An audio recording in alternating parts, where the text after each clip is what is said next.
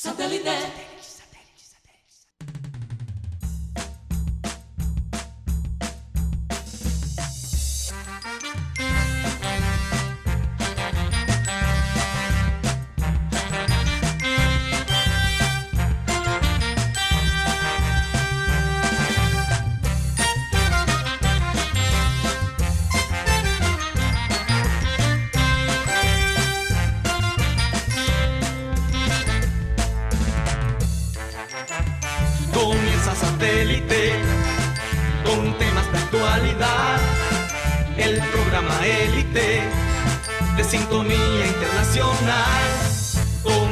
Conéctate a satélite. Al aire está satélite. ¡Satélite!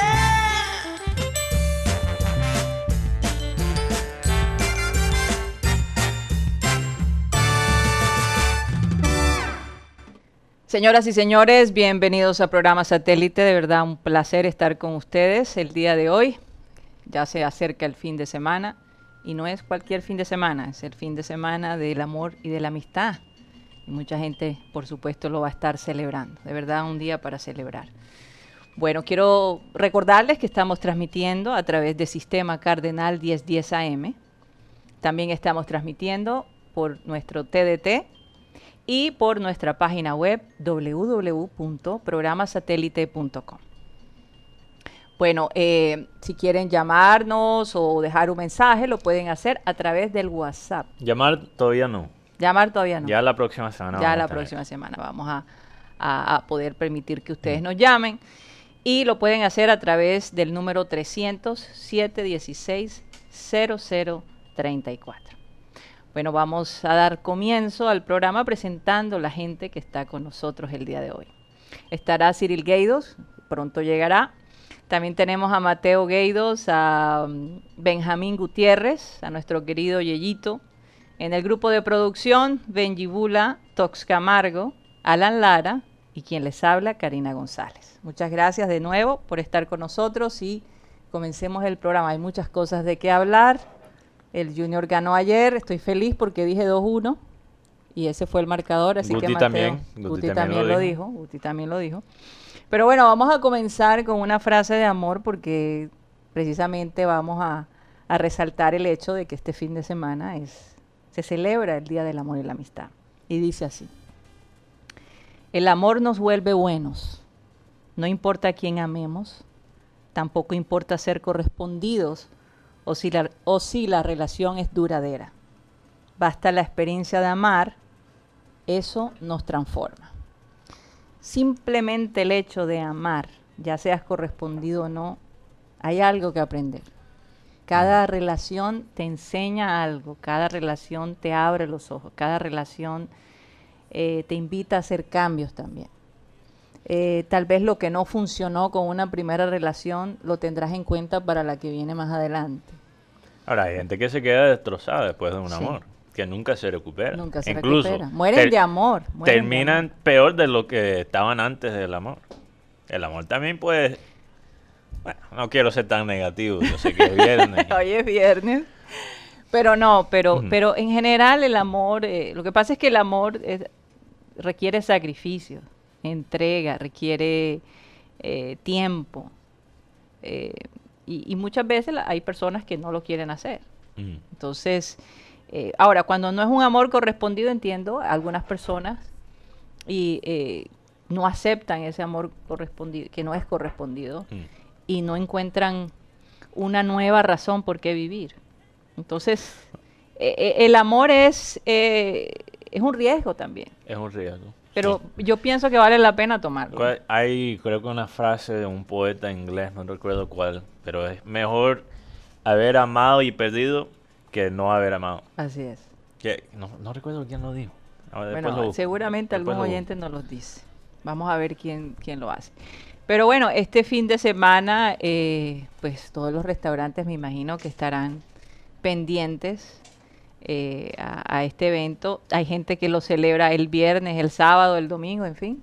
Todo depende, ¿no? Como... Pero el día realmente se celebra Mañana. mañana, Sí. el sábado. Todo el fin de semana. Sí. Entonces, bueno, aparentemente la ciudad va a estar bastante resguardada de policías para que precisamente no haya excesos. Eh, las playas abri- abrieron el día de hoy, Mateo, ya la gente estaba eh, usando las playas. Muy, parece ser que buenos reportes, muy buenos reportes. Así que bien por eso. Eh, parece que, que han tomado todas las medidas de seguridad, la gente se siente muy cómoda, pero solo el 50%. Ahora, yo había escuchado que iba a ser pico y cédula, pero ya lo cambiaron a pico y placa.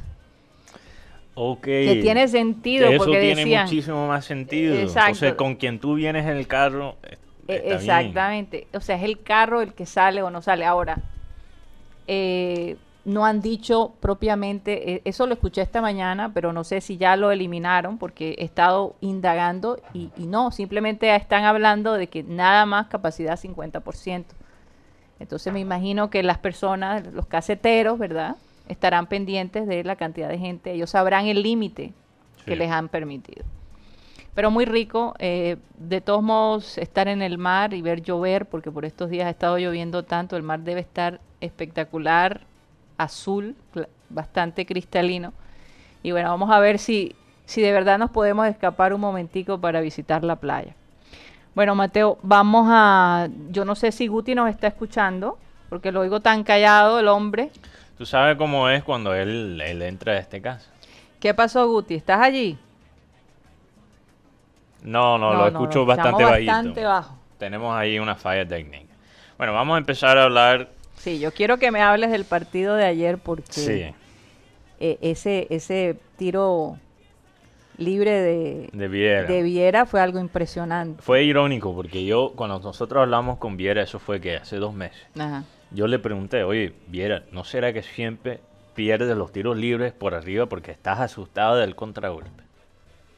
Eso fue hace dos meses y este es el primer tiro libre que he visto que él lo cobra desde esa entrevista. Entonces no sé si él estaba pensando en eso, sub- eh, que estaba, es- estaba en subco- subconsciencia, Ajá. pero lo tiró por el piso y fue increíble. Fue- fue realmente increíble. eh, el único eh, arquero que ha básicamente marcado gol en, en Copa Libertadores y también en Sudamericana desde este brasilero. eh, se me olvidó su nombre. Rogerio Ceni. Ajá. Rogerio Ceni. Eh, entonces, bueno, ahí tenemos. Borja sigue eh, su, su amistad con la Copa Libertadores. Tiene un muy buen récord. Si tú miras goles por partido de Borja en la Liga Colombiana, es algo muy promedio. Pero cuando ves su récord de goles por partido en Copa Libertadores, siempre sube. Incluso en Palmeiras, aunque él no tuvo la mejor época en Palmeiras, siempre en los partidos de Copa Libertadores estaba ahí. No sé qué es de- de- del torneo que le estimula a Borja, pero siempre está ahí. Y bueno, Pero ¿cómo viste tú el equipo? Vi al equipo De ánimo, por lo menos. de ánimo. Mira, yo te digo una cosa, hablando ahora del aspecto negativo, vi a- eh, al equipo muy mal físicamente. Sí. Y especialmente después que se fue Teo con esa lesión, ojalá que esté, que no sea algo grave, pero, pero de verdad sin, sin ideas. Y, y- y bueno, em, los primeros 30 minutos, yo había dicho 3 a 0 ayer. Y yo creo que si Teo no se lesiona, quién sabe, quizás hubiera quedado 3 a 0. Apenas que salió él, estábamos, estábamos frustrados y, Barcelona Guayaquil empezó a dominar eh, el partido. Em, ahora, algo interesante es que finalmente vimos a Cárdenas entrar en la banca, que ha sido una de las quejas, que era una de las quejas con Comesaña. Y yo, te, yo vi la diferencia. Él creo que entró con el minuto 76 y hizo la diferencia. Sentía a, a Borja menos lejos.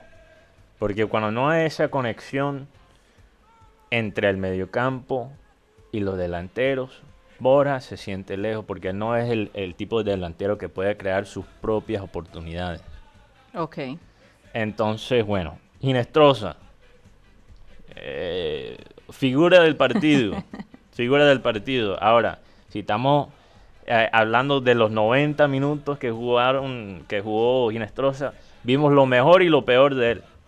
Porque él tuvo esa jugada donde él básicamente eh, hace un dribleo y después se queda solo con la bola en vez de pasarlo y pierde el gol. Aunque fue un buen remate, hubiera sido más efectivo pasar la bola en ese, en ese momento. Y, no lo hizo. Y, esa es mi, mi queja. Ahora, ¿cómo viste al Barcelona de Guayaquil? Al principio hubo cierta lo vi, agresividad, no sé. No, lo vi mejor de lo que pensé. Pero Inestrosa, eh, mi queja con él, y, ya lo he dicho, pero mi queja con él nunca ha sido talento. Ha sido la inteligencia. Inestrosa no levanta la cabeza y ve dónde están sus compañeros. Se queda demasiadas veces con la cabeza abajo. Y finalmente él recibe la bola, mira a la cancha y pone un centro perfecto para Borja, para ganar el partido. Entonces, bueno, eh, ojalá que eso mejore. Y, y, bueno, nos espera todavía una campaña complicada en el grupo porque tenemos Independiente del Valle que ganó contra Flamengo 5 a 0. Sí. Después de otra vuelta contra Barcelona de Guayaquil aquí en Barranquilla, vamos a jugar contra ellos. Y destrozaron a Flamengo. Estamos hablando que Independiente del Valle destrozó los actuales campeones de Copa Libertadores. Sí. Lo destrozaron. y vino tarjeta roja al final. Y Guti no ha podido entrar. Seguimos sintiéndolo demasiado bajo, desafortunadamente. Entonces, ¿qué, ¿cuál es el secreto de Independiente del Valle? Ellos tienen un estilo de jugar bastante definido y están bien físicamente. 90% de la razón que, Independiente del Valle le goleó a Flamengo es porque estaba en mejor estado físico que, los brasileños. Yo me doy cuenta que, los equipos que se, eh, no sé, mejor se ven, eh, tienen mejor estado físico, son los que más están dando la parada. Es una cuestión de quién está bien y quién está mal. Buenas tardes, perdón la demora. Sí. Pero eh, yo estaba viendo y, de acuerdo, no sé si tienen las estadísticas ahí enfrente tuyo, Mateo, pero pienso que también cada, prácticamente cada oportunidad que ellos tuvieron de gol, lo aprovecharon también. O sea, eh, fueron muy, muy eficaces. Entonces, si, si tú tienes cinco o seis o siete oportunidades de goles y tú conviertes cinco de ellos, el, porcentaje de eficiencia es bastante alto. Sí. Y, y no sé cuántos tiros al arco e, ellos tuvieron anoche contra Flamengo, pero... Tuvieron muchísimo más que Flamengo. Y hasta dominaron la posesión. Sí. Y eso, mira, el proyecto de, de Independiente del Valle es muy interesante estando en el mercado de Ecuador, porque ganaron la Copa Sudamericana el año pasado y también la Copa Libertadores Sub-20. Yo, creo que el fútbol está creciendo mucho en el sentido de su organización, su profesionalismo, su, su proyección también en, el mercadeo, el look de, lo, de los equipos. Si tú miras a los dos equipos ecuatorianos que vimos ayer, eh, de todos modos son equipos que, ya parecen como pertenecer un poco más al, al, alto rango. ¿no? Barcelona de Guayaquil tiene más historia en la Copa Libertadores que, que Junior. No, no, 26 campañas y nosotros 10. Pero, pero, pero, pero el fútbol ecuatoriano pasó por su momento un poco también, digamos, decaído. Eh, Ecuador ha tenido ciertos momentos, digamos, al nivel de clubes pero tampoco digamos que, que la, la, gente no mira el, fútbol en Ecuador de la misma forma que lo miran en Brasil, Argentina, eh, Chile y Colombia. No, exacto. Entonces, pero ellos han ido subiendo. Exacto, siento que están subiendo y que haya que, que ahora se está viendo una consistencia en, en, la manera, o digamos, estamos mirando mejor nivel en varios clubes, no solamente un club. Oye, eh, creo que Joan Nieto está con nosotros. Sí, Joan está con nosotros. ¿Nos escucha, Joan? Pensé que escuché su voz ahí hace un, momentico. Parece que estamos teniendo problemas con la gente. Lo, tenemos en línea, sino que como que tiene un problema él. bueno. bueno. Vamos. Buenas tardes para ahí está, ahí está, O sea, eh, díganme una cosa. Guti definitivamente su sonido no, no. Guti tiene un problema de sonido, estamos tratando de comunicarnos con él nuevamente. Ok, ok, está bien. Bueno. Joan, cuéntanos un poquito, porque yo sé que, bueno, me imagino que viste el partido ayer. ¿Cómo viste al Junior? Eh, dinos un poquito tu sentir el día de hoy. Bueno, Cari, eh, con las buenas tardes. Eh, lo primero que tengo que decir es que esos son tres puntos que se convierten o se configuran en un tanque de oxígeno para Junior. Mm. claro. Definitivamente. Porque de pronto el temor que más teníamos los hinchas de Junior era que el equipo, por el poco, este, el poco rodaje que tiene, eh, el poco ritmo de competencia, de pronto iba a sucumbir ante, ante Barcelona y Ecuador, que viendo el ritmo de competencia que tenían, eh, de los partidos que había jugado, había ganado siete, si no estoy mal, y había empatado uno y perdido uno, si no, si no estoy mal en la estadística. Entonces era un ritmo de competencia mucho más avanzado eh, que de pronto podía incidir en el, en el, trámite del partido. Y sin embargo, Vía Junior, con todas las falencias que tiene, obviamente por la para, lo vio un poco más sólido en cuanto a las ideas eh, que planteaba en el campo eso hasta que salió Teófilo Gutiérrez lesionado, tal como decía Mateo ahorita. A partir de ahí el equipo me parece que decayó, Barcelona aprovechó, retomó el control de la pelota, encimó, nos empató. Pero fíjense que luego en el segundo tiempo el equipo no sé si de pronto fue por la cuestión anímica, les hablaría al técnico Amaranto Perea, eh, de pronto les, conversaría, les diría algo, saben que la parte anímica también influye mucho en el rendimiento, y el equipo se dedicó a tocar la pelota, a administrarla, a quitarle la pelota a Barcelona Ecuador para poder hacerle daño. O sea, un fútbol completamente eh, total.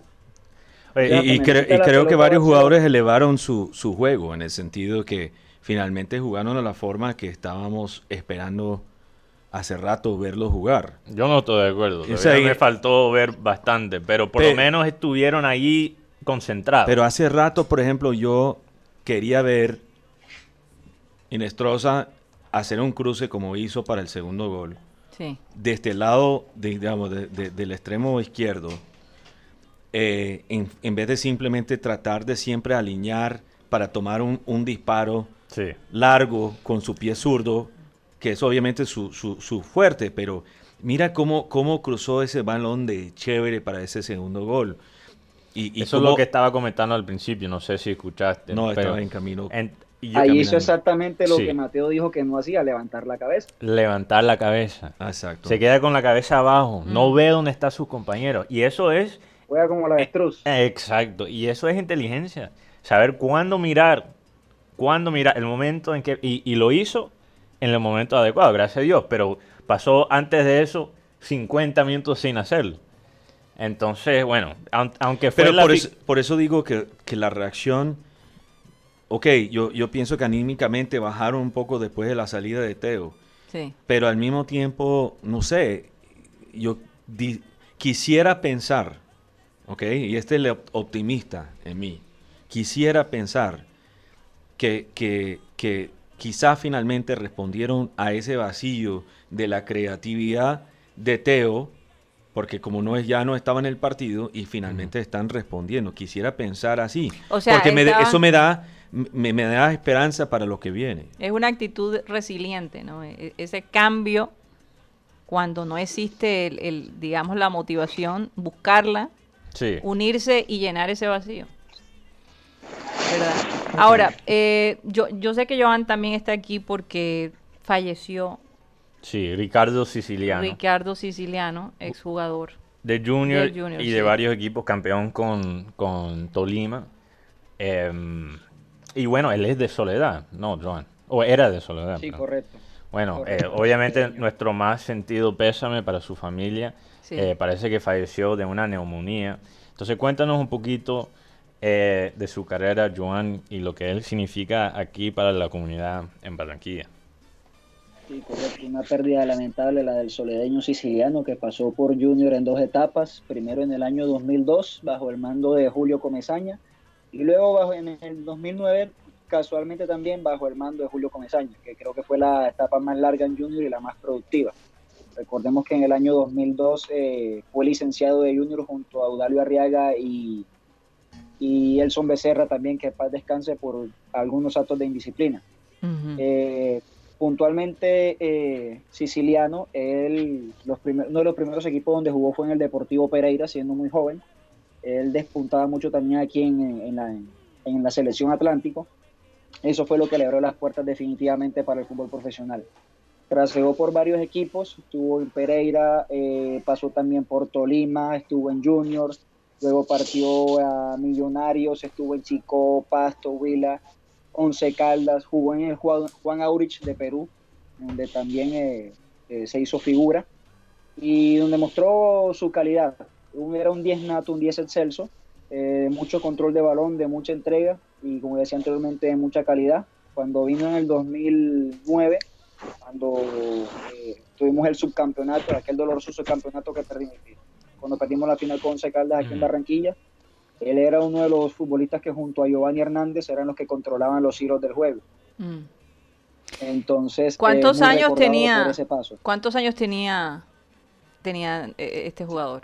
Ricardo. Ricardo. Sí, Ricardo murió joven. Ricardo murió a los 43 años, Cari. Ay, Dios mío. Y bueno, y me imagino que deja familia. No, seis días antes de su cumpleaños también. Tremendo. ¿Estaba casado, Joan?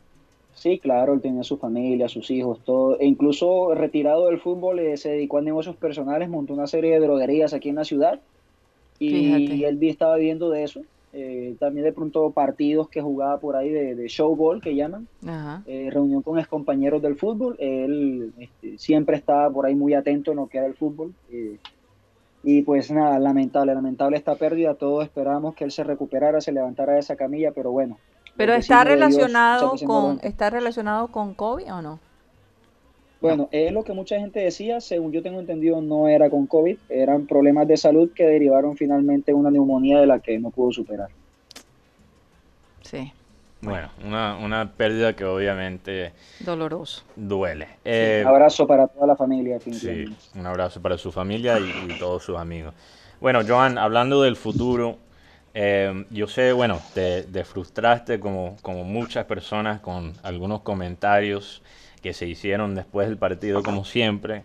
Eh, comentarios que yo creo que son más eh, a base de crear controversia y sin ninguna profundidad. Comentarios que, piden cambios. O sea, a diferencia de los comentarios que son, crean controversia, pero tienen profundidad. Sí, déjame terminar el pensamiento antes de darme duro. Eh, entonces, em, e, estos comentarios pidiendo cambios después de solo dos días entrenando con el nuevo técnico.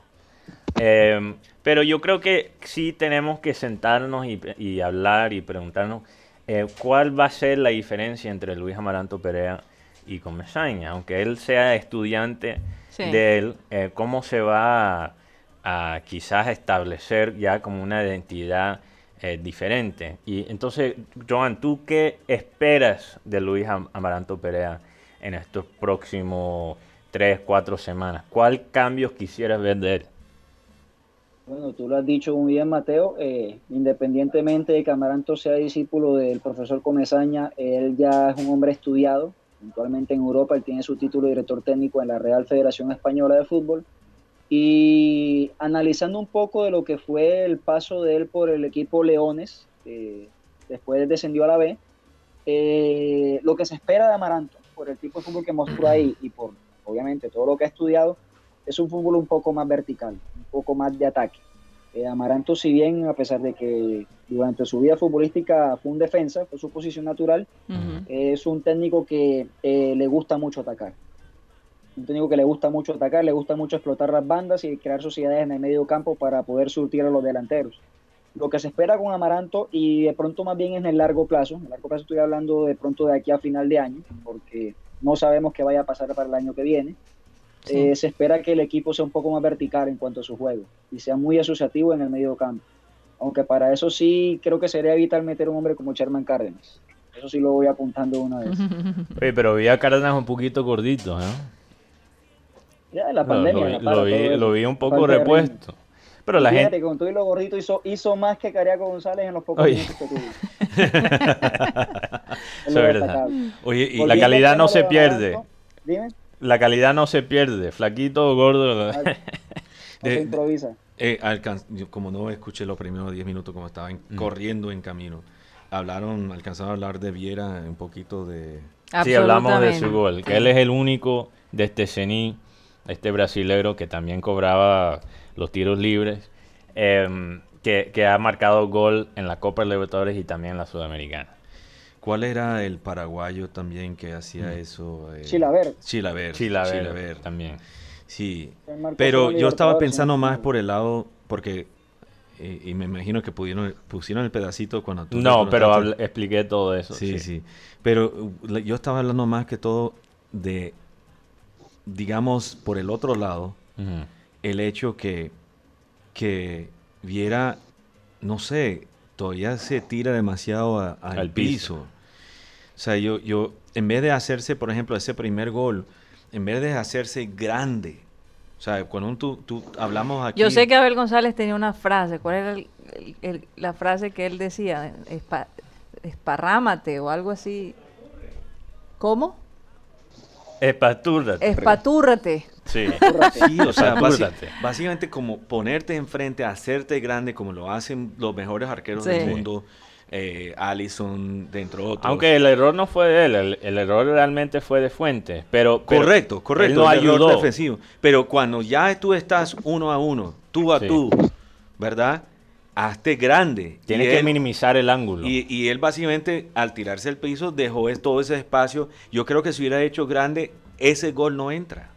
Ese gol no entra. Pero de, igual, 2 a 1, o sea, eh, o sea, él, puso y quitó para mí. Sí, sí, sí, Él, se veía muy confiado. En vez, de, en, vez de, quitar y después reponerse, él puso primero y después tenía cuenta a favor. Sí, exacto. eso noté. Eso noté. Se, sentía, se veía muy seguro. sí. Adelante.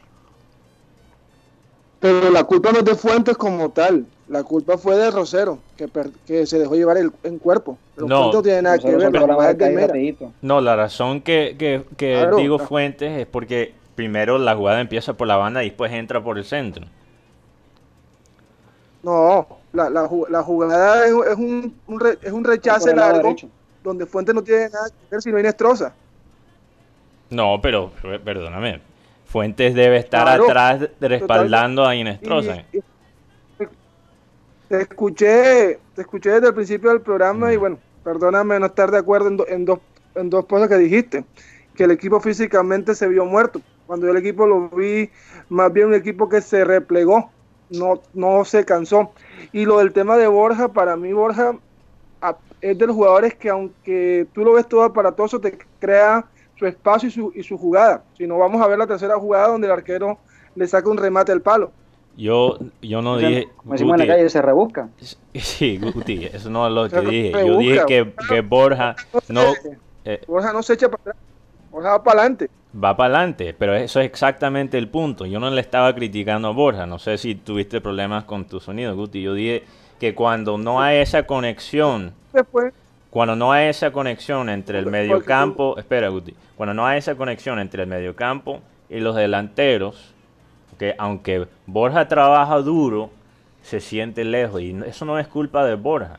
Eso es culpa de no tener a alguien. que también hay que ver, hay que ver, muchachos, que en este tipo de juego que se está implementando con Comesaña y lo que vimos anoche con Amaranto, todavía se está utilizando lo del pase largo al delantero.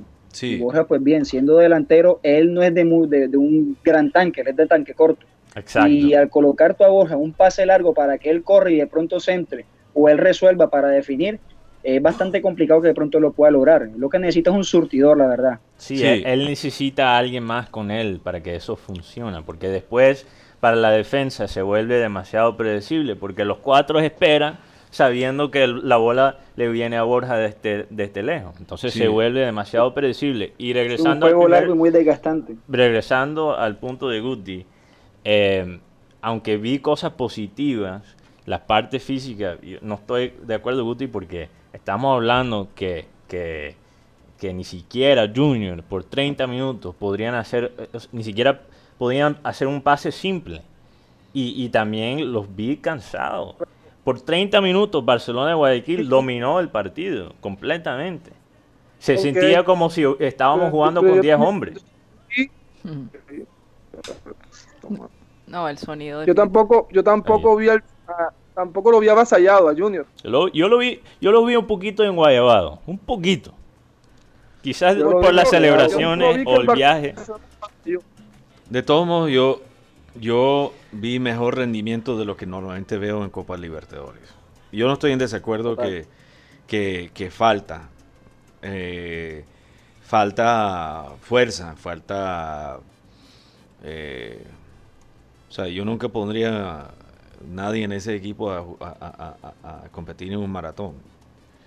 ¿Verdad? Y ni siquiera contra Usain Bolt a corto, a, corto Bueno, pero después de tanto tiempo inactivo, pues, Claro, claro, pero, pero para mí, para mí lo que sí me da poquito, bastante alegría es que sacamos el resultado, que, que no hemos podido, ni importa las razones, y, siempre va a haber cosas malas, buenas, etcétera, pero eh, Junior necesita aprender a sacar resultados en Copa Libertadores, como sea, ¿verdad? De buscar la Hasta con las nalgas. Hasta con las nalgas. De acuerdo. Oigan chicos, bueno, eh, para el resultado. Así es, nos vamos a ir de corte comercial, pero quiero decirles algo, hoy tenemos un invitado especial, eh, precisamente alguien que le canta el amor. la visita de él es supremamente eh, ¿cómo se diría? Propicia, ¿no? Para celebrar este fin de semana. Tenemos a Aicost, él es Mario Acosta. Y Acost, creo. Acost, es Acost, perdón, eh, Mario Acosta y eh, Andrés Montoya van a tocar para nosotros. Eh, va a lanzar su, o ya lanzó el día de ayer, pero vamos a dejar que él nos cuente su sencillo que se llama Volverte a ver. Bueno, está bien decir. Lo está lanzando aquí con nosotros. Así es. Pero cuando regresemos los vamos a tener aquí, vamos a hablar un poquito y le vamos a pedir, por supuesto, para dedicarle a todos nuestros oyentes esta, esta canción que se llama Volverte a ver. Es muy linda, de verdad que sí. Vamos a un corte comercial y ya regresamos. Continuamos con programa satélite recordándoles que estamos transmitiendo desde Sistema Cardenal 1010 AM. Bueno, Mateo, por favor, léenos esa lista de los oyentes que han estado bastante activos el día de hoy. Sí, bueno, tuvimos un problema hoy con WhatsApp, pero ya el lunes va a estar activado de nuevo. Entonces, cualquier mensaje que nos manda, lo, eh, eh, Creo que también con YouTube, si no estoy mal. Sí, YouTube tuvo una falla de plataforma, no del lado de nosotros, entonces tuvimos que reiniciar la transmisión. Pero eh, ya está bien de, nuevo y también seguimos por Abel González Satélite en Facebook. bueno, un saludo para Nair Lupe, Jesús Puerta, Juana Buchaibe, Ana Camargo, Pedro Pico, Frank Rivera, también Víctor Roa, Rodolfo Zuloaga, que dice saludos cordiales desde Salgar. Qué rico, está en Salgar. Dice una manta hasta Puerto Colombia, lo que dice Rodolfo Zuloaga. Claudio Locarno, que bueno, sigue sufriendo eh, pobre Claudio. Eh, no es fácil ser fan de América ahora mismo. También Milagro Zamudio, eh, Yoli Mengual, que dice, feliz por la victoria de Junior, no vi nada diferente de, lo que se hizo ante América. El equipo muestra otra cara mm. eh, después de la pandemia. También un saludo a Luis Caballero, Carlos Medina, Cristóbal Rivero, Enrique Martínez, Benilda Vergara, que ella ya regresó a Santa Marta, estaba de viaje. También Rodolfo Reyes, Lizo Gómez, Andrés Estrada y Nicolás Acosta Esmeralda. Un saludo para todos esos oyentes. También los oyentes que nos escuchan a través eh, del radio digital como TuneIn. También los que nos escuchan a través, eh, bueno, más ya en la tarde, que, lo escuchan en la noche. Un saludo a través del tiempo para esos oyentes. Y todos, obviamente, los oyentes radiales que están sintonizados ahora mismo con nosotros. Bueno, la, gente de producción nos avisará cuando ya esté listo el grupo de, de, de AICOS. AICOS. qué cosa, qué cosa, AICOS. Bueno, lo que pasa es que ya Mario nos va a contar un poco la historia detrás del nombre. Antes era Mario Acosta y ahora es AICOS. Entonces, eh, y, y, hay una historia muy bonita porque el cambio del grupo. ¿ah? Así que bueno, nos avisan. Adelante, Cyril, con las notas que tenías listas. Bueno, tengo un par de notas. Eh, estas eh, está por. Bueno, inició esta semana el, abierto eh, de Estados Unidos de golf. Esta semana. el golf sigue siendo deporte que, puede seguir eh, sin mucha interrupción, obviamente, por las condiciones del deporte. También viene por ahorita el abierto francés de Roland Garros de tenis. Y hay una noticia muy grande que es que la actual campeona de, del, abierto de Estados Unidos, que acaba de ganar la semana pasada, Naomi Osaka, no va a poder, no va a poder eh, jugar en, en Roland Garros. ¿Por qué? Desafortunadamente tiene una lesión en la pierna, donde, donde tiene un, tirón en la pierna y no va a poder competir. Oye, ¿y cuáles son las esperanzas de, este bogotano que, que, obviamente es golfista? no es Sebastián Sebastián Muñoz. Ah, eh, sí, bueno, primeramente estaba jugando bastante bien, incluso está, llegó hasta creo que el torneo antes el campeonato eh, el campeonato del Tour en Atlanta. y entonces va subiendo, va subiendo. Mm, y, vamos a ver, vamos a ver cuál es su rendimiento. Por otro lado, tenía una nota un poco diferente que es por el lado de, una noticia también en Estados Unidos. Hemos escuchado mucho que hay gente que está como orando, orando para que no haya la ley para la máscara, que, se quite la restricción de la máscara. Es un movimiento que va como creciendo un poquito en las iglesias. Nosotros que somos creyentes, creemos en el poder de la oración, pero nos preguntamos en este momento por qué, digamos, pedir específicamente para quitar la restricción o la, el reglamento de tener que usar una máscara en vez de que se sane todo el mundo. Y por ejemplo, hay un pastor en Estados Unidos que estuvo con su congregación orando para que en su pueblo, en Idaho, no pasara una regla que obligara a la gente a usar máscara y él terminó ahora en el, el UCI con COVID-19. Con COVID-19. ¿Qué, podemos decir? Hay gente, hay gente. Eh, lo mismo está pasando en Canadá, lo mismo está pasando en Europa y fíjate, aquí en Barranquilla, Colombia, por lo menos todo el mundo usa su máscara. Bueno, no todo el mundo. Pero, es que, pero yo te digo sinceramente. He visto una disciplina. O sea, la disciplina de la máscara es algo increíble. Lo único que sí me la conciencia de eso. La única que sí me frustra es que cuando veo a alguien que tiene la máscara pero no la tiene puesta bien, o sea, ¿para qué tenerla? Pero por lo menos la tiene. la nariz expuesta, eso no te, no te ayuda. bueno, déjenos saber si los chicos ya están listos. Mm. Antes de eso quería hablar porque muchas de estas teorías em, con las máscaras es mm. lo que ha causado la ansiedad, que las máscaras son del diablo, que las máscaras son una herramienta eh, para el gobierno de controlarte, todas estas teorías perniciosas, pero escuché otra teoría que no ah. tiene que ver con las máscaras, pero tiene que ver con LeBron James. Que tú sabes que LeBron James tiene su rutina antes de los partidos de coger como lo que se usa para, para las manos. Eh, es un polvo, ah, es un polvo que él usa para las manos. Para, para absorber un poquito el, sudor, en las manos. Entonces él lo tira al aire, él lo tira al aire como para hacer, para como conectar con, los fanáticos y para crear emoción.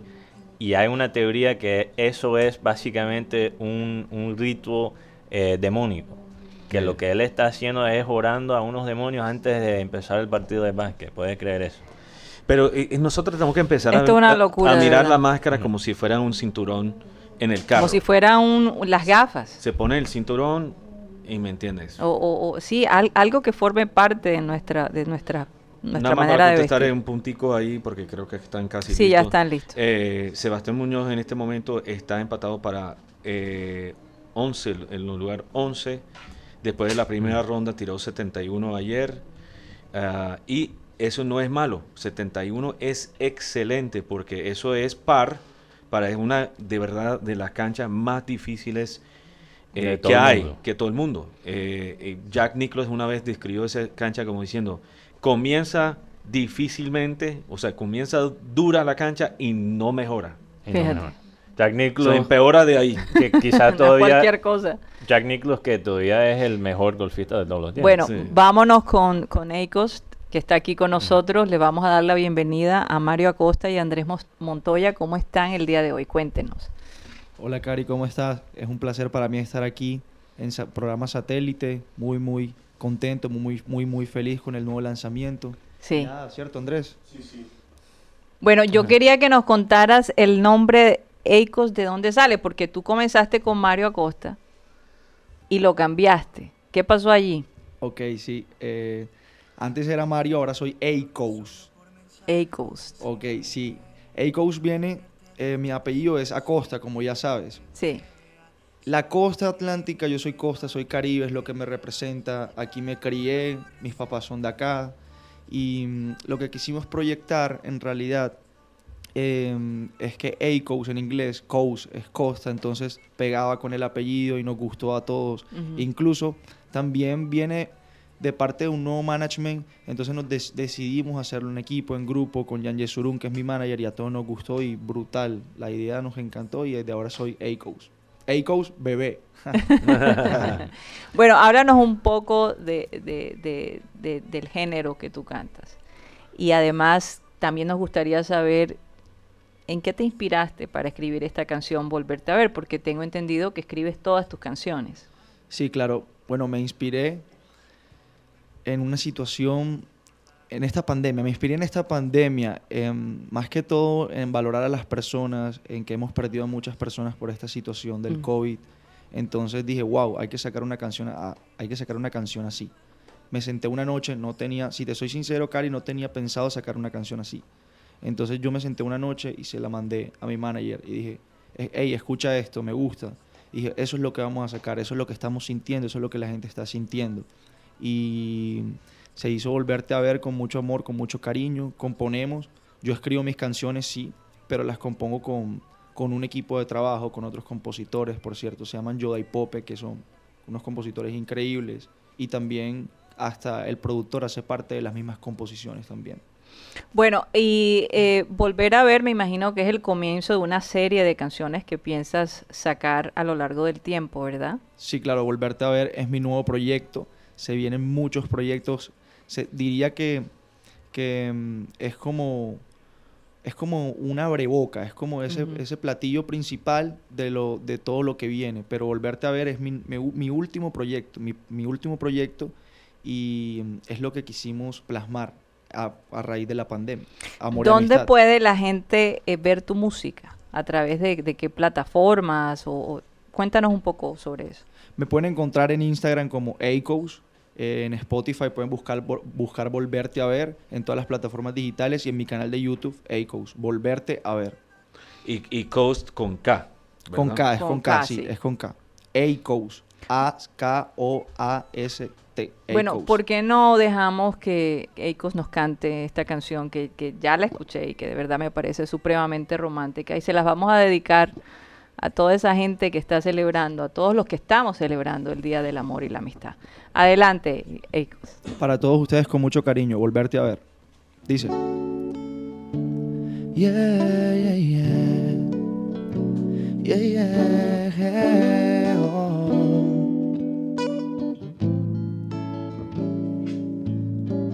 Dime, solo por mensaje no me sirve. Quiero tenerte de frente si es posible que te vea. Solo escribe pa' que veas. Pa'l carajo los resentimientos. Que se vayan todos los pretextos. Sácate el orgullo, estoy dispuesto. Maldita la hora y no te tengo. Yo quiero volverte a ver y olvidarme del ayer. Si solo contigo me siento distinto. Yo quiero volverte a ver y olvidarme del ayer. Si solo contigo me siento distinto. Que se vaya lo malo, ya todo me vale. Si tú no estás conmigo, tomo para recordarte y ahogar todas mis penas, pensarte. Si tú no estás conmigo, me mata este dilema. Lo que empieza jugando termina y te terminas estrellando en la vida. Te enseño a ver que cuando no hay una salida, no mendigues amores si te olvidan. Yo quiero volverte a ver y olvidarme del ayer. Si solo contigo me siento distinto.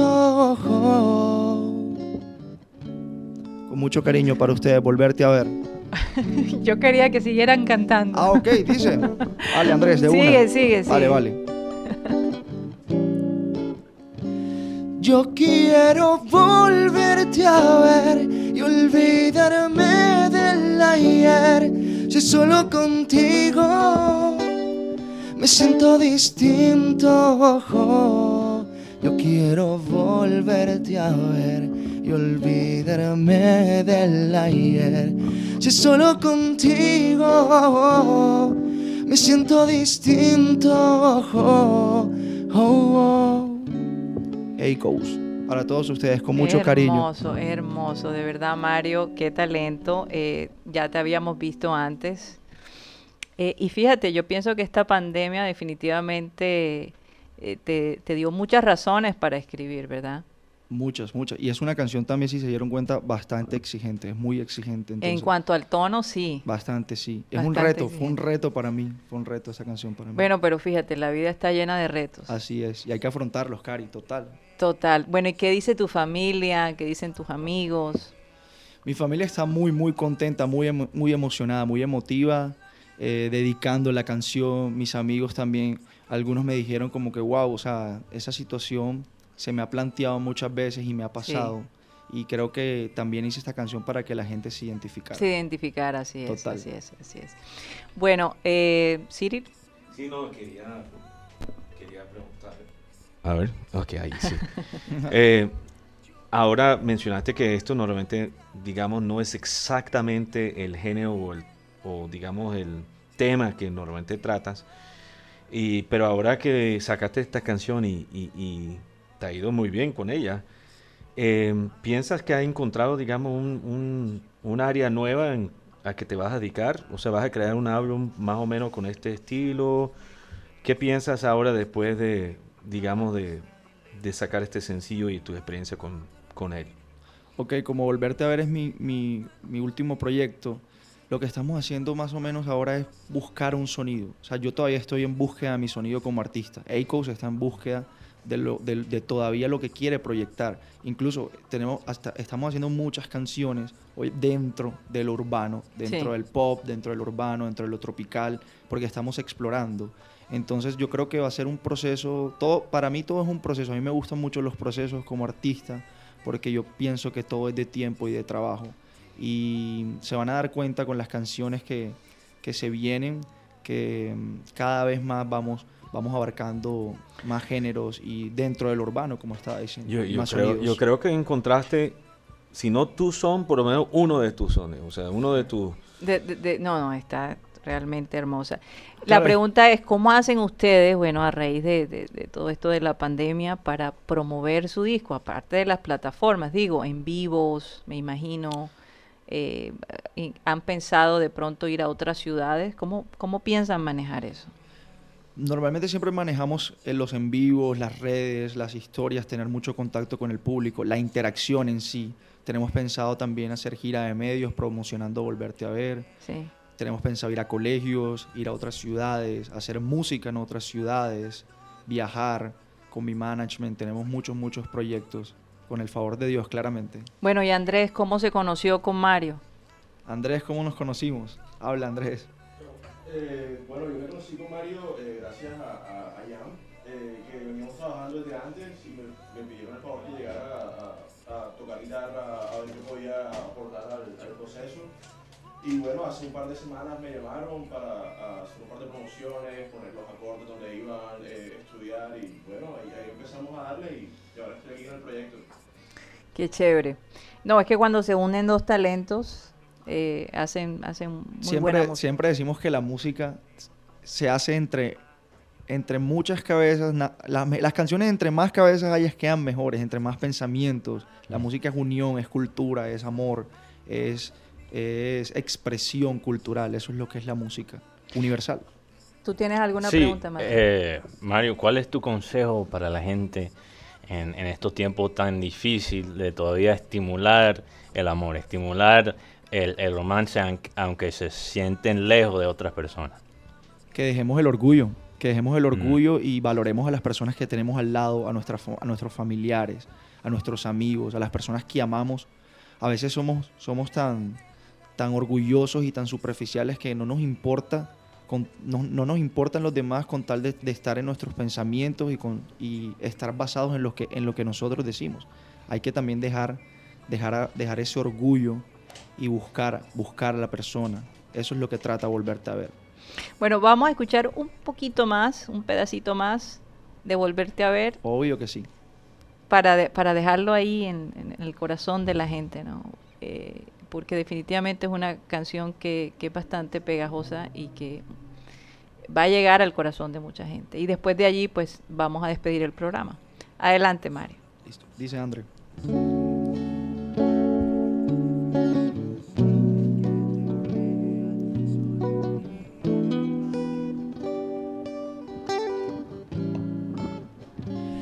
Yo quiero volverte a ver y olvidarme del ayer. Si solo contigo me siento distinto. Yo quiero volverte a ver y olvidarme del ayer. Si solo contigo me siento distinto. Dime, hablar solo por mensaje no me sirve. Quiero tenerte de frente si es posible que te vea. Solo escribe pa' que veas. Yeah, yeah. Yeah, yeah, yeah. Oh.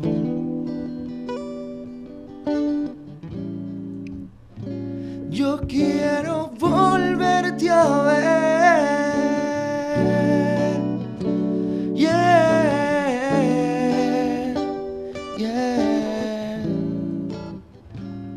Echoes, con mucho cariño para todos ustedes, volverte a ver. Gracias, Mario. De verdad, un abrazo fuerte. Y bueno, estaremos pendientes de tu carrera como siempre lo hemos hecho. Esperamos que a la gente de satélite les haya gustado. No, y muchas gracias a ustedes por, por acompañarnos, por invitarnos. Estamos muy, muy honrados de estar aquí, todo mi equipo de trabajo. Siempre el apoyo es importante. Los quiero mucho. Así es. Un abrazo fuerte para todos. De parte de Echoes. Así es. Eicos, no se me olvida. no se me olvida. Bueno, eh, Tengo una noticia curiosa para Sí. como dejar. Tú sabes que los viernes siempre me gusta tirar esa noticia curiosa ajá. antes del fin de semana. Imagínate en Ámsterdam, que es una de las ciudades, yo sé, favoritas de Mateo. eh, están No digas eso porque la, la gente después No, no, no, no, empieza no, no, a decir que, que no, no, por no, ciertas no, no, no por razones que piensa otra gente, pero de verdad, arquitectónicamente, la ciudad, eh, la gente... Ya lo, ya lo está tratando de recuperar, no, no, pero no, muy porque tarde, no, no, eh, simplemente estoy aclarando que no tenía ninguna intención morbosa ni nada. Pero A- Ámsterdam está haciendo un tour eh, que es un tour de pesca. Pero, Pero ¿qué tipo de pesca? bueno, ajá, ese- esa es la pregunta. En plan de pesca. Ese, ese, no, no ese tipo de Ah. pesca. Fíjate que mucha gente piensa de pesca pescando y van en esas lanchas y buscan un, un pez grande. o, o piensan pesca en sentido de pescar, digamos, pescar amor o por lo menos pescar relación, ¿no? No, pero este es pescando plástico. Plástico. O sea, recogiendo todo lo que... Ellos Ya andan acabas de matar todo. en, en los canales, en los canales no, pero mira, el, el- el- fin es bonito porque Sí, claro que sí. el, el- el barco que usan para andar en los canales para el tour es hecho del mismo plástico que han sacado los canales allí en Ámsterdam. Y andan, en- y andan básicamente pescando el plástico y, y obviamente ellos dicen que el propósito de ese tour es que ese tour se- algún, algún día se acabe. ¿Verdad? Que no tengan que hacer eso más. Pero cada persona puede ir y sentir que están contribuyendo a esa labor para nuestro ecosistema. Oye, y por otro lado, eh, eh, esta aplicación TikTok y WeChat desaparece de los Estados Unidos el 20 de Sí, septiembre. porque los dos son chinos. Sí. Así que, oye, yo te digo una cosa, yo no voy a estar triste. Pero pensé que Oracle Yo había no voy a estar pensé que Oracle había comprado a TikTok. No, No. Microsoft estaba interesado. Estaba no, pero interesado. Oracle llegó y, y- y superó la oferta de Microsoft. Sí, pero parece que está todavía en las negociaciones, así que vamos a ver qué pasa, si lo van a sacar por otro lado. Así que yo no me voy a poner triste Larry Ellison, el dueño de. Oracle, es muy amigo de Trump. Entonces, Pero acuérdate que aunque eso esté vetado en Estados Unidos, no significa que esté vetado aquí en Colombia. No, yo Sí, sé, bueno. yo sé. Yo sé, pero por lo menos ves una serie de actores haciendo así TikTok Mateo que ya me estaban volviendo Mateo loco. puede seguir haciendo su TikTok. así. Yo no hago TikTok. No me Ay, Dios mío. noticias Bueno, hoy no tenemos el Clean Clean digital, como ya vamos a empezar a llamarlo. Pero a partir de la próxima semana creo que posiblemente ya vamos a regresar los viernes también con la media hora digital. Así que eh, yo creo que ya las vacaciones se acabaron. Lo habíamos hecho por esto de la cuarentena, pero decidimos regresar. Vamos a despedirnos, como siempre, con ese ser maravilloso que fundó este programa, con Abel González Chávez, y le vamos a pedir que por favor despida el programa. Y el versículo bíblico de hoy. Miren, Dios ha venido a salvarme. Confiaré en Él y no tendré temor. El Señor Dios es mi fuerza y mi canción. Él me ha dado la victoria. Es decir, cómo interpretar y en qué circunstancias Él nos ha dado la victoria. Pues un hecho victorioso es el permanecer con vida. Y mucho más aún si tienes fe y tienes una creencia firme, porque eso te sostiene, eso te da más vigor y de alguna manera pierdes el miedo. Una de las cosas que aprendí leyendo la Biblia es la libertad del temor. Es decir, todos vivimos temerosos, desde luego. Hoy en día la naturaleza misma nos agrede como respuesta a la agresión a la que sometemos nosotros a la naturaleza. Nos agreden nuestros enemigos, nuestros competidores, etcétera. Siempre habrá alguien dispuesto a agredirte. Pero la victoria, cuando tú te eh, sostienes con Jesucristo, que es la fuerza de la fe y del amor, desde luego, tú vas a sentir menos temor. Es decir, habría que pensar que de pronto ningún temor, pero nosotros somos seres humanos y a veces manejamos muy poca nuestra fe. Entonces, Él me da, Él es mi fuerza, mi canción y Él me ha dado la victoria. Aunque usted no se sienta ganador, usted es ganador. Señoras y señores, créanme, pero se nos acabó el time.